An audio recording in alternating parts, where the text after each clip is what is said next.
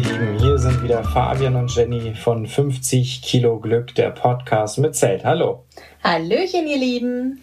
Ja, heute ist das Thema Frühstücken im Zelt. Allerdings haben wir ein paar Anmerkungen zu unserer letzten Folge bekommen und da wollten wir nochmal genauer drauf eingehen. Genau, also wir haben ja gesagt, dass wir euch darum bitten, meldet euch bei uns mit Themenwünschen, Kritik, Feedback, Lob auch gerne. Ähm, und das habt ihr auch tatsächlich fleißig gemacht und da freuen wir uns sehr und danken euch auf jeden Fall.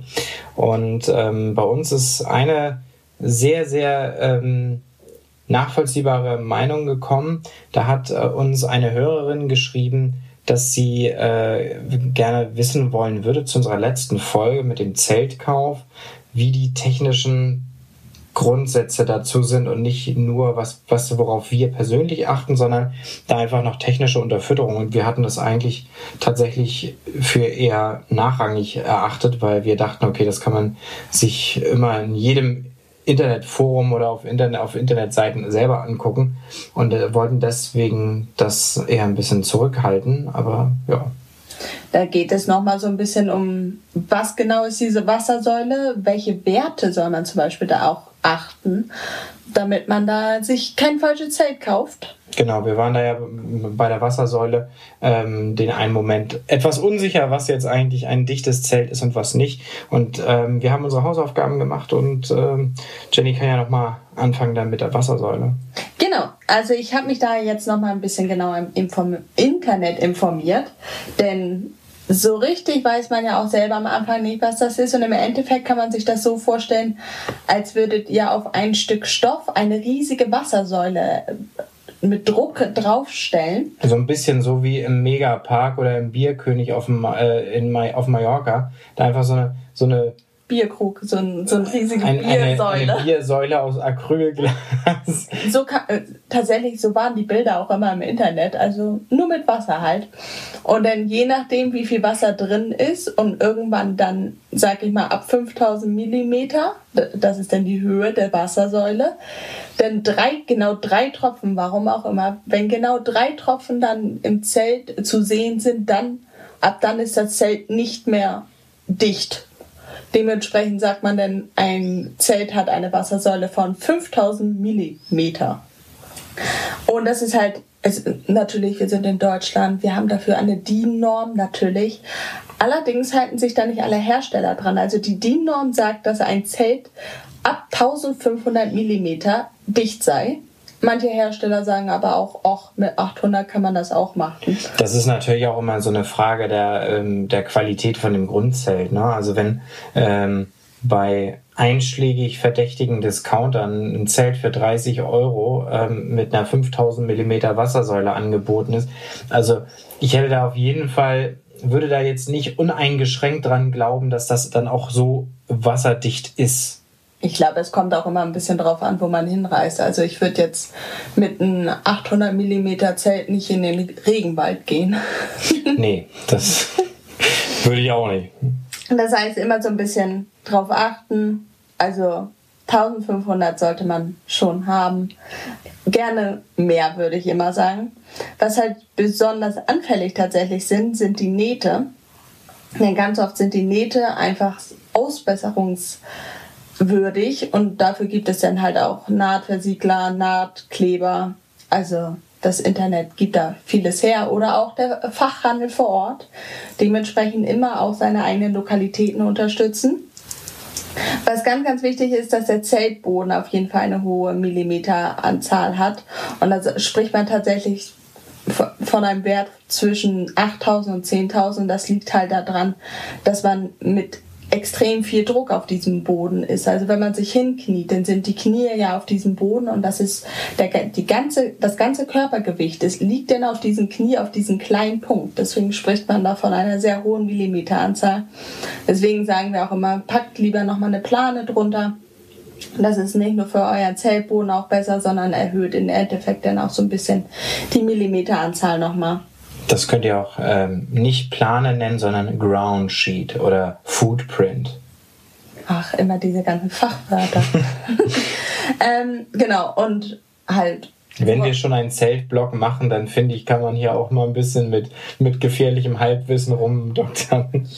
Was denn vielleicht auch noch ganz wichtig zu wissen wäre, dass man zum Beispiel, vielleicht ist das jetzt ein bisschen doof, wenn man das sagt, aber man sollte zum Beispiel sein Zelt bei Regen niemals direkt an einen Fluss bauen, denn dann kann das durchaus sein, dass der Fluss dann auch auf einmal durch das Zelt läuft. Dementsprechend lieber fünf Meter mehr als fünf Meter zu wenig. Ja. Also jetzt äh, habt ihr jetzt über die Wassersäule natürlich schon äh, viel was äh, mitbekommen. Wie gesagt, noch detailliertere Informationen, da verweisen wir euch einfach auf die einschlägigen Internetseiten oder aber natürlich auch auf euren äh, Zeltfachhändler ähm, des Vertrauens. Da ist es definitiv, da wissen die auf jeden Fall auch viel Bescheid. Obwohl mir ist aufgefallen, dass gerade jetzt zum Beispiel auch bei den Zeltmaterialien oder ähm, in der Frage äh, Baumwollmischgewebe imprägnieren, ja, nein, das da kommen wir gleich noch zu, ähm, dass es da wirklich auch unter Zeltfachhändlern sehr unterschiedliche Ansichten gibt. Ähm, da, ich will jetzt keine Namen nennen, aber äh, auf der einen Internetseite von einem sehr großen Zelthändler ähm, oder Zelthersteller haben wir gesehen, dass man ähm, das nicht machen soll und bei dem anderen dann doch. Also das ist schon, schon nicht ganz unumstritten. Da hatten wir auf jeden Fall letztes Mal ja schon darauf hingewiesen. Ja, also es gibt eigentlich von Zelt Materialien, drei große bestimmende ähm, ja, Materialien, über die technische Vorteile und Nachteile, da wird sich auch gestritten. Also zum Beispiel Nylon ähm, soll, ist auf jeden, also die sind alle im Endeffekt dicht. Also wenn, wenn man eine hohe Qualität kauft, ist es egal, aus welchem Zeltstoff man das äh, kauft. Ähm, viele Sachen sind da schon ähm, Gibt es da in Einzelteilen schon Unterschiede? Also zum Beispiel Nylon dehnt sich bei Feuchtigkeit aus. Das ist, ähm, das heißt, es wird, es hängt dann mehr durch und so. Das ist ähm, aber das ist bei zum Beispiel Polyesterzelten nicht der Fall. Reißfest ist Nylon definitiv äh, sehr viel mehr als, ähm, als Polyesterzelte und auch scheuerdicht. Und das ist natürlich alles das, was ein Zelt halt aushalten muss. Ähm, Nylon ist allerdings ziemlich UV-Licht unbeständig. Das heißt, äh, man hat dann da das Problem, dass man dann eben ähm, ein neues Zelt kauft, das dann auch schon nach, nach kürzester Zeit einfach auch kaputt gehen kann, wenn man damit drei Wochen in Kroatien wohnt. Und ähm, bei Polyester, das ist natürlich auch reißfest, dehnt sich aber nicht bei Nässe zum Beispiel, ist deutlich UV-beständiger. Aber all das, auch diese zum Beispiel ähm, die Wetterfestigkeit oder die UV-Beständigkeit und insbesondere auch die, ähm, der Nässeschutz, das wird alles durch die Beschichtung. Also so an sich sind diese, ähm, diese Stoffe jetzt nicht so direkt wasser, wasserdicht, sondern das kommt da immer auf die Beschichtung davon an.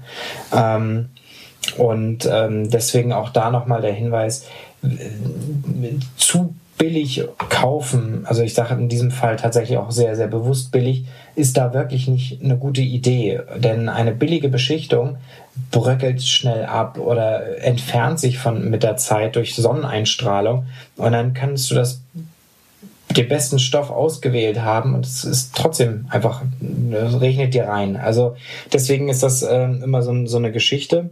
Ähm, was sehr, sehr, also Nylonstoff ist sehr viel leichter, weil Polyester zum Beispiel ähm, weniger, weniger reißfest ist als Nylon zum Beispiel. Deswegen wird man ähm, bei Polyester immer ein größeres Gewicht haben, weil man Polyesterzelte die Nachteile des Materials dadurch ausgleicht, indem man einfach ein dickeres Material, was sich natürlich dann wieder im Packmaß und im Gewicht da widerspiegelt. Ähm, und ähm, wo jetzt die größeren Flattergeräusche bei Wind sind, das habe ich nicht rausfinden können. Also äh, die, der eine sagt Nylon, hat mehr Flattergeräusche und der andere sagt Polyester. Ich glaube, Nylon ähm, flattert mehr. Ich habe es jetzt nicht ausprobiert, weil wir, wie gesagt, ja kein, kein solcher ähm, Zeltmaterialien haben oder auch ausprobiert haben. Aber ich glaube tatsächlich, dass Nylon mehr flattert durch die, ähm, durch die, durch das leichte Material. Und ähm, dementsprechend, ja, Das kann, wenn ihr ein Nylon oder ein Polyesterzelt habt, sagt uns gerne Bescheid, ob ihr da Erfahrung habt. Das würde uns definitiv interessieren, um da mal irgendwie Erfahrungswerte reinzukriegen. Und ähm, als drittes bestimmendes Material ist natürlich äh, Baumwolle oder Baumwollmischgewebe. So, es gibt als Mischgewebe zum Beispiel auch beim Nylonzelt Nylon Ripstop. Ähm, da sind einfach dickere und stabilere Fasern eingearbeitet, damit äh, die UV-Unbeständigkeit von Nylonstoff halt ausgeglichen werden und es einfach auch ähm, reißfester wird ähnlich äh, so reißfest wie, wie zum Beispiel Polyester. Und ähm, das gibt's halt eben auch bei, bei der Baumwollmischgewebe. Ähm, also Baumwolle ist halt natürlich der Normalstoff. Ein, ein reines Baumwollzelt, das haben so früher die, äh, die Steilwand-Hauszelte gehabt, die oder diese Tipi-Zelte, die man beim, beim Pfadfinderlager so kennt. Ähm, also ein reines Baumwollzelt ist mir jetzt so noch nicht aufgekommen im privaten Campingbereich. Also es sei denn, man kauft da wirklich alte Zelte gebraucht, aber so, so jetzt neue Zelte. Ich glaube, ähm, Nordisk Outdoor äh, hat diese großen Tippi-Zelte, die sind aus reiner Baumwolle, aber ich glaube, da sind auch viele, viele Mischgewebe dabei. Ähm, bin ich jetzt nicht so ganz sicher, aber auf jeden Fall die Vorteile von äh, Baumwolle sind natürlich ein absolutes tolles Raumklima, atmungsaktiv und halt dadurch dicht, dass sich die Faser mit Wasser voll vollsaugen. Ähm, Natürlich aber das, der große Nachteil ist das Gewicht und äh, die lange Trockenzeit. Deswegen, ähm, wenn ihr sagt, Baumwolle ist, Baumwolle ist euer Stoff, dann würde ich immer oder würden wir immer zu einem Mischgewebe ähm, tendieren, denn da sind die Vorteile von, von Baumwollzelten und auch von äh, synthetischen Zelten einfach sehr gut miteinander verwoben im wahrsten Sinne des Wortes und das passt eigentlich ganz gut. So, die Vorteile, die, die kennt ihr ja von uns, also da haben wir ja nur schon oft genug drüber geredet, deswegen brauchen wir da nicht weiter noch drauf eingehen. Dann gibt's halt noch zwei hochwertige Beschichtungen. Es gibt ganz viele Beschichtungen für Polyester- oder Nylonzelte. Das hatte ich ja gerade eben schon gesagt mit der, mit der Dichtigkeit oder der UV-Beständigkeit. Ähm, da gibt's einmal Polyurethan, PU, und einmal ähm, eine Silikonbeschichtung. Und ähm, Silikon ist, äh, eine Silikonbeschichtung ist deutlich teurer als eine PU-Beschichtung hat aber auch einfach mehr Vorteile und ist einfach immer ein Zeichen dafür, dass das Zelt einen sehr qualitativen Eindruck macht. So. Und das ist, das ist so ein bisschen der Punkt. Es gibt noch billigere Beschichtungen, auf die sollte man einfach verzichten, weil die bröckeln schnell ab ähm, und sehen auch schnell nicht mehr schön aus, weil die eben halt nicht besonders wetterbeständig sind oder sonnenbeständig. So, das ist das, was ich zu den Beschichtungen und den Materialien sagen kann. Und ja. Ich komme jetzt nochmal zur Imprägnierung. Also da wird da gibt es so viele Foren, wo sich drum gestritten wird, wie imprägniert werden soll, welche Zelte überhaupt imprägniert werden sollen und mit was. Also, also ich beim Baumwollmischgewebe gibt es wirklich von, man soll nicht imprägnieren, man soll auf, äh, man soll eine Imprägnierung benutzen, die auf Wasserbasis ist. Oder was ich, was wirklich ein bisschen sehr absurd war, vielleicht habt ihr da Erfahrung oder habt ihr mal gehört, dass man essigsaure Tonerde verwenden soll. Das haben die Fischer früher mal verwendet und haben dort ihre Segeltücher irgendwie eingelegt und dann haben sie die danach aufgehangen und danach waren die anscheinend wieder dicht, sag ich mal. Also ganz, ganz merkwürdig. Und dann gibt es halt für Baumwollmischgewebe halt Imprägniersprays oder auch je nachdem gibt es dann nur Flüssigkeiten, die man mit einem Schwamm auftragen muss. Also es gibt wirklich von A bis Z alles wirklich dabei. Wovon man auf jeden Fall die Finger weglassen sollte, ist Kerzenwachs, Melkfett und Schuhcreme. Und was ganz, ganz wichtig ist, bevor ihr euer Zelt imprägniert, sollte es definitiv sauber sein. Also oh. ich finde das gerade, ich muss da kurz ein, wer, wer kommt denn auf die Idee, Schuhcreme auf sein Zelt drauf zu schmieren? Also, das kann ich überhaupt nicht naja, nachvollziehen. Naja, um seine Schuhe ja auch ein bisschen schön und dicht wieder zu machen, benutzt man ja auch Schuhcreme. Ja, aber okay, okay gut. Also ich würde schon auf Stoffschuhe keine, keine weiße Schuhcreme oder braune Schuhcreme drauf machen. Ähm, okay, Also ich, ich glaube, ich habe es nicht ohne Grund gelesen. Nee, das glaube ich auch. Und damit ihr sehen könnt, ob euer Zelt wieder imprägnierfähig ist, sage ich mal, könnt ihr das einfach irgendwie im Garten aufstellen oder so und mit einem Gartenschlauch draufhalten. Und wenn da dann nicht mehr dieser Abperleffekt ist, sondern sich das Zelt sozusagen denn die Regentropfen einsaugt, dann solltet ihr das mal wieder imprägnieren. Also wir haben uns jetzt erstmal dafür entschieden, unser Zelt nicht mehr zu imprägnieren, weil wir haben gesehen äh, bei unserer letzten Tour, dass es einfach sehr, sehr gut abperlt und äh, dementsprechend, ja, das ist wirklich eine gute Sache. Ich würde sagen, jetzt kommen wir zum eigentlichen Thema. Lass uns oder? zum eigentlichen Thema kommen. Frühstück im Zelt. Ich glaube, das ist äh, ein gutes Thema, um mal wieder reinzukommen.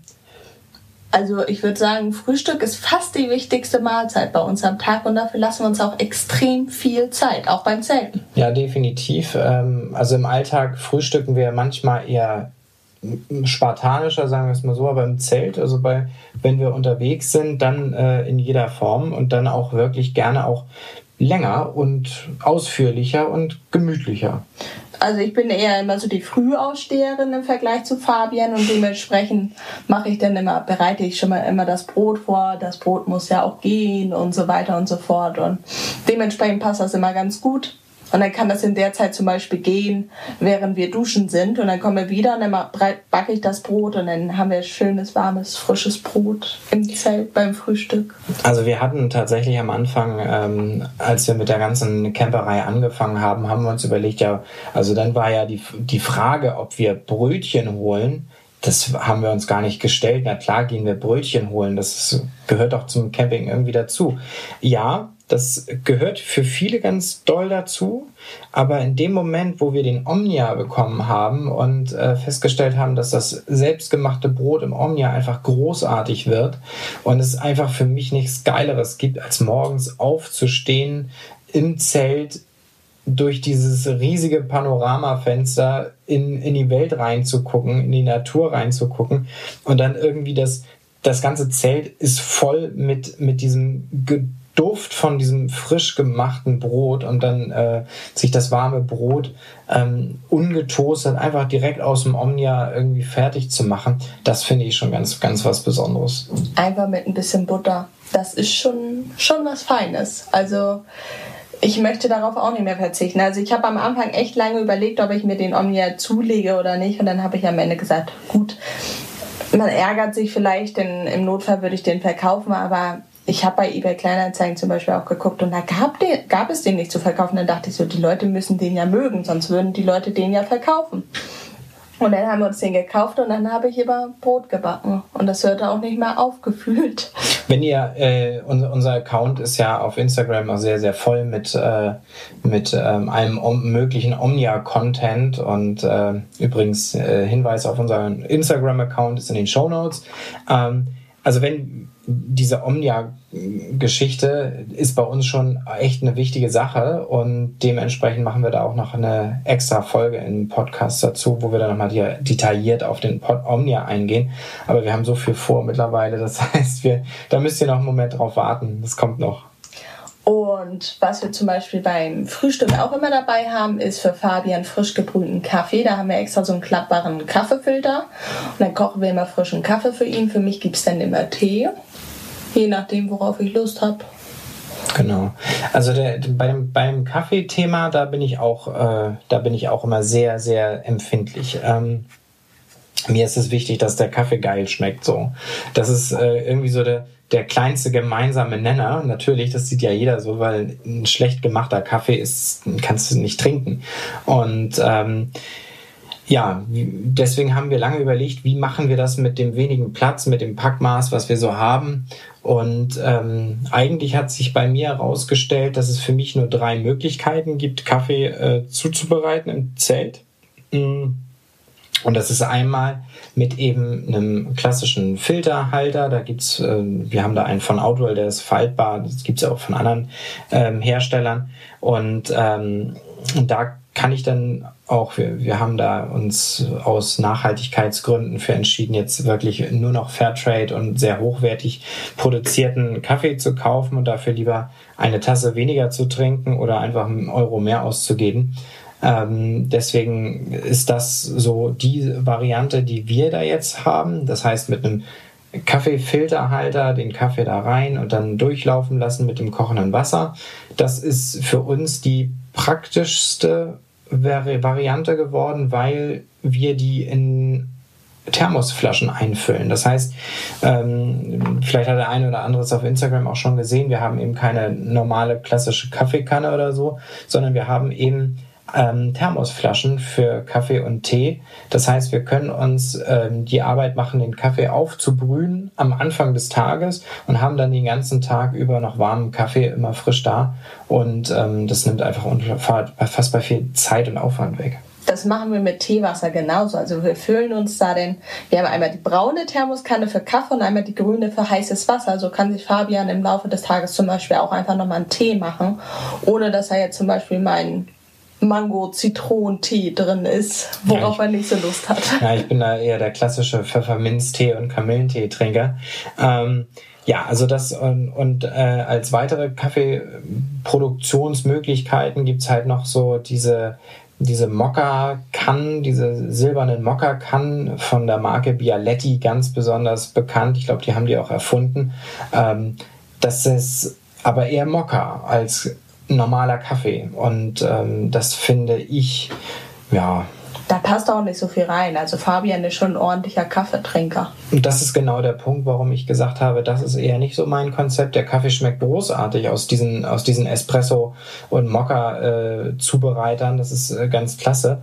Aber es ist mir einfach auch zu wenig. Und wenn ich dann wieder ein größeres, dann habe ich wieder das Problem mit dem Packmaß. Sprich, ähm, das ist einfach nicht so die Variante von Anfang an nicht gewesen, die wir bevorzugt haben. Und die zweite Variante wäre dann noch so ein Perkulator. Also diese bekannten emaillierten, genau, emaillierten ähm, Kannen, ähm, wo, wo so ein Metalleinsatz drin ist, wo, wo man den Kaffee mit äh, quasi auch auf offenem Feuer, auf Gas oder für, für die Wohnwagen- und Wohnmobilfreunde hier unter euch, ähm, wo man das einfach machen kann, auf welchem, auf welcher Kochstelle man auch immer möchte, aber eben auch auf ähm, Elektroherd und das ähm, kocht dann so in den Kaffee rein.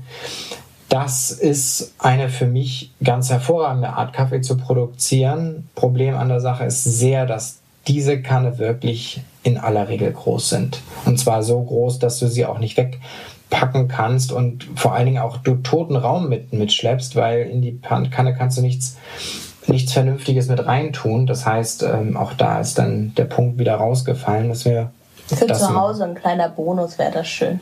Das werde ich mir sicherlich auch nochmal zulegen. Also so ein Perkulator, da spitze ich die Augen schon sehr, sehr lange drauf. Ähm, aber ja, das ist auf jeden Fall unser Weg, im Zelt Kaffee zu machen und Tee zu machen. Aber du hast halt eben die Möglichkeit im Zelt mit dem, wir können Brötchen backen. Wir haben sehr selten, also wir kaufen auch immer noch mal Aufbackbrötchen, falls es mal irgendwie schnell gehen muss. Und ähm, damit kommen wir auch klar, aber es ist halt eher eine Ausnahmesituation, dass wir Aufbackbrötchen benutzen, sind auch immer in Plastik eingepackt und so. Also eigentlich versuchen wir das immer zu vermeiden und Brot einfach frisch und selbst zu machen. Ähm, uns ist auch einfach der Aufwand mit dem Brötchen holen oft, äh, gerade wenn man jetzt in Corona-Zeiten eher mal vorbestellen muss, doch eher zu umständlich. Und das einzige Problem beim Brotbacken ist tatsächlich das Brot herstellen mit diesen klebrigen Fingern und im Zelt hat man ja keinen direkten Wasserhahn und aber wenn man lang genug knetet, dann ist der Teig auch immer so cremig und nicht mehr so klebrig, dass das eigentlich ganz gut geht. Man ja. muss nur lang genug kneten. Ja, das stimmt. Also auf jeden Fall. Das ist so ein bisschen ähm, so unser, unser Liebling. Also frisch gebackenes Brot im Zelt. Ganz viele Leute, die uns auch auf dem Platz begegnen, die sagen immer, was, ihr, ihr kocht im Zelt. Wir machen das immer draußen davor und ähm, äh, oder gar nicht. Also ich werde nie vergessen, wie wir mal ähm, sehr zu Anfang unserer Zelter-Tätigkeit äh, los waren, da waren zwei Mädels ähm, unsere Nachbarn und die haben wirklich in einem ganz, ganz kleinen ein Meter mal ein Meter Iglu-Zelt geschlafen und haben den ganzen Tag mehr oder minder damit verbracht, auf ihrer Picknickdecke zu sitzen. Und das hatten die richtig schön. Aber die haben zum Frühstück halt wirklich sich, äh, ich glaube, eine Ananas oder so nee, geschnitten. Nee, es gab Kirschen. Kirschen. Es gab Kirschen. So, auf jeden Fall. Das wäre mir für meinen. Es Geschmack gab halt dann so eine Tüte Kirschen. Und das fand ich so ein bisschen. Hm. Die sahen nicht aus, als ob das den zu wenig war oder ob denen was fehlt. Ich glaube eher das ganz im Gegenteil, dass denen das richtig Spaß gemacht hat. Aber für meinen Geschmack wäre das ein bisschen zu, zu dürftig. Ja, also also wir haben auch gerne nochmal Obst und Gemüse auf unseren Frühstückstisch und natürlich Aufschnitte, alles was dazugehört.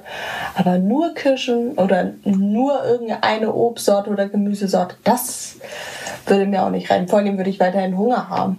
Ja, es gibt halt auch Leute, die, ähm, also klar, jeder ist, ist da mit seinem Frühstück. Also Frühstück ist wirklich eine Sache, da hat jeder eine andere Meinung zu und jeder einen anderen Geschmack. Ähm, also viele Leute machen sich ja zum Frühstück auch nur irgendwelche Smoothies mit und schmeißen da irgendwelches Gemüse und Obst zusammen, mixen das durch oder, oder, oder was wir auch gesehen haben, Camper äh, mit einem Thermomix, also auch darüber, ich, ich fange dieses Thema gar nicht erst an, weil da kann man nur verlieren. Ähm, Camping mit Thermomix, das ist ja auch so eine Sache, nö, das geht gar nicht oder oh doch, das muss. Ähm, wir haben uns da bisher immer sehr rausgehalten und ich. Wir haben auch gar keinen Thermomix. Ich kann auch ohne kochen. Ja, und es geht auch einfach darum, dass jeder so um, das machen soll, wie er möchte und äh, wie ihm das am besten gefällt. Das ist ja, äh, und wer mit dem Thermomix campen geht, der soll das bitte tun und ähm, das auch gerne. Für uns ist das nichts, weil wir haben so ein Teil nicht und ähm, ja, also das, aber es gibt halt so viele verschiedene Möglichkeiten, ähm, sich sein Frühstück schön zu machen und wir haben da, glaube ich, unseren Weg ganz gut gefunden bisher und ja. Fällt dir noch was ein zum Frühstück? Ja, definitiv. Ich liebe Sandwiches aus dem Omnia. Oh ja, du meinst dieses Toastbrot ja, mit den Spiegeleiern. Genau. Und das muss ich euch nochmal erklären. Also ich hatte so Muffinsform in den Omnia gestellt, da drin ein Toastbrot flach gerollt und dann sozusagen als, wie soll man das denn erklären, als, ich würde so sagen, als um, Umrandung. So, ja, so ein bisschen so wie, wie so eine wie so, wie so eine Pastete. So genau. ein bisschen wie eine Pastete angerichtet.